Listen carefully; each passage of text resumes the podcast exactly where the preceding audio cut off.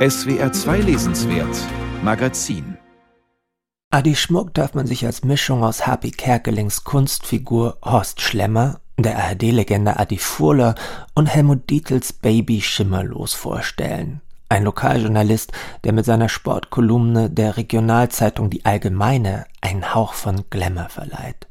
Adi Schmuck erscheint wie ein Relikt selig vergangener Zeiten und er bewegt sich in einem sprachlichen und räumlichen Setting, dessen Bestandteile aus dem Fundus der alten Bundesrepublik stammen. Er fährt einen alten Ford Mustang, knallorange, in dem es nach einem zitronig parfümierten Rasierwasser riecht. Jungen heißen hier Buben, es wird Süßholz geraspelt, Handys sind verpönt, dem schnurgebundenen Telefon wird größeres Vertrauen geschenkt.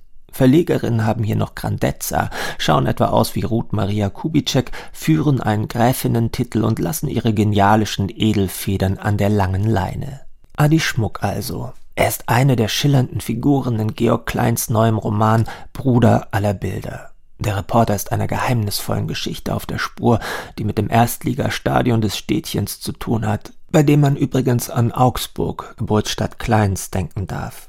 Die Jungredakteurin Monique Gottlieb, Kürzel Mogo, soll Schmuck bei seinen Recherchen unterstützen. Dass er sie mir nichts, dir nichts, ohne das Feigenblatt einer Erklärung in seine akute Unternehmung hatte abkommandieren lassen, sprach für die Bandbreite seiner Befugnisse. Aber eben dies schien, so wie es nun während ihrer Fahrt an den südlichen Stadtrand seinen wortlosen Fortgang nahm, auch auf einen Mangel zu verweisen, auf ein Unvermögen Schmucks als gäbe es tatsächlich etwas, was er nur mit ihrer Unterstützung bewerkstelligen könne. Ein Vorhaben, für das ihm vorerst die hinleitenden Sätze fehlten. Das Vorhaben wird nicht erläutert, dafür alles immer mysteriöser. Als die beiden den besten Freund Schmucks aufsuchen, gerät das Stadionrätsel bald zur Nebensache. Adi nennt ihn nur den Auskenner, man könnte ihn auch als Aussteiger bezeichnen. Ein muskulöser, gut aussehender, schon etwas älterer oder eher altersloser Mann, der sich in einem Wäldchen außerhalb der Stadt eine schier unzugängliche Höhle geschaffen hat.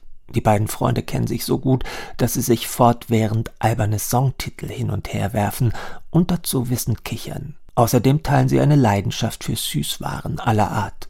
Der Bäcker backt. Der Auskenner brachte den Kaffee. Die Katze sprang von der Fliegerjacke, Schmuck hängte das schwarze Ding über die Lehne eines Stuhls und zerriss das dünne, glänzend glatte Papier, das um den Kuchen geschlagen war.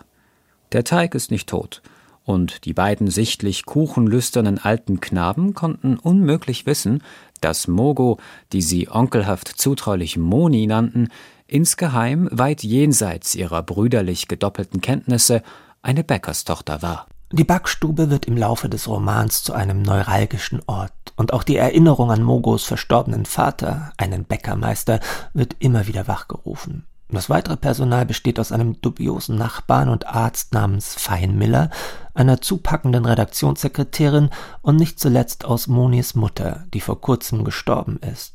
Und hier fangen die Ungereimtheiten, die sich zusehends in die zerfasernde Geschichte schleichen, an zum Prinzip zu werden. Vermutlich befinden wir uns in der Gegenwart, aber bei Georg Klein ist das mit den Zeiten eine verworrene Sache. Die antiquierte Sprache lässt alles unsicher und vage erscheinen, die Zeitebenen verschwimmen. Georg Klein wiegt uns auf den ersten Seiten von Bruder aller Bilder sanft in einem realistischen Ton, der uns in seiner Splinigkeit und Putzigkeit eine wundersame Kleinstadt-Idylle vorgaukelt, wie es sie höchstens in Opas Kino der Wirtschaftswunderjahre gegeben hat.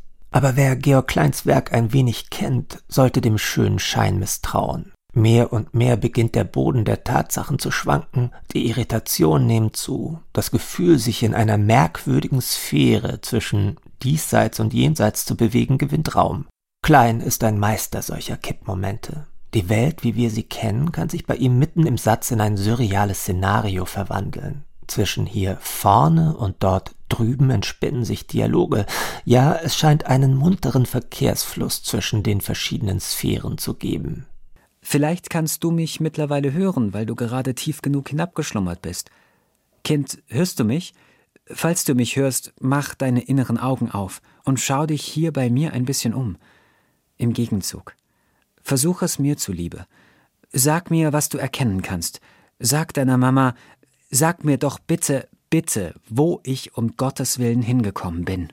Einmal erinnert sich Moni daran, wie sie als Schulmädchen ein geradezu übersinnliches Erlebnis hatte. Antlitzwechsel nennt sie das. Für einen Moment konnte sie hinter die Gesichter der anderen Mädchen sehen, in deren Inneres eindringen und aus ihnen hinausblicken. Nur ich kann das sehen, hatte sie damals gedacht. Nur ich darf jetzt ein einziges Mal erkennen, was diese Mädchen hinter ihren Näschen, Backline, unter ihren Schmollmündern vor mir und vor sich selbst verbergen. Nur für mich drängen die clandestinen Vögel und die heimlichen Echsen nun ins Sichtbare heraus. Und nie werde ich jemandem verraten dürfen, wie schrecklich es aussieht, wenn ein zweites Gesicht staräugig und hartmäulig das äußere maskendünne Antlitz, die weiche humane Larve von innen durchdringt und Stirn, Wangen und Kiefer verformt, weil alles seinem reptilienhaften Bauplan gehorchen muss. Die Harmlosigkeit, mit der Kleins Roman einsetzt, geht in solchen Passagen über in etwas Dämonisches, Unfassbares, nicht Greifbares. Überhaupt ist das die große Kunst dieses unheimlichen Stilisten, hinter die Oberflächen, die Natur, die Maschinen zu schauen und uns mit seinem verlockenden Ton auf andere Bewusstseinsebenen zu locken, ohne dass wir ahnen können, wo das hinführt und was es zu bedeuten hat. So wie der Titel des Romans rätselhaft bleibt, bleiben es auch seine Figuren. Gehören diese eigentlich noch unserer Wirklichkeit an? Was ist das überhaupt, Wirklichkeit? Am Ende ist Bruder aller Bilder ein Buch über das Miteinander von Lebenden und Toten, die sich nicht mehr voneinander scheiden lassen und nicht mehr voneinander lassen können. Wenn wir den Mund aufmachen, reden immer zehntausend Tote mit, schrieb Hugo von Hofmannsthal. Bei Georg Klein reden sie nicht nur.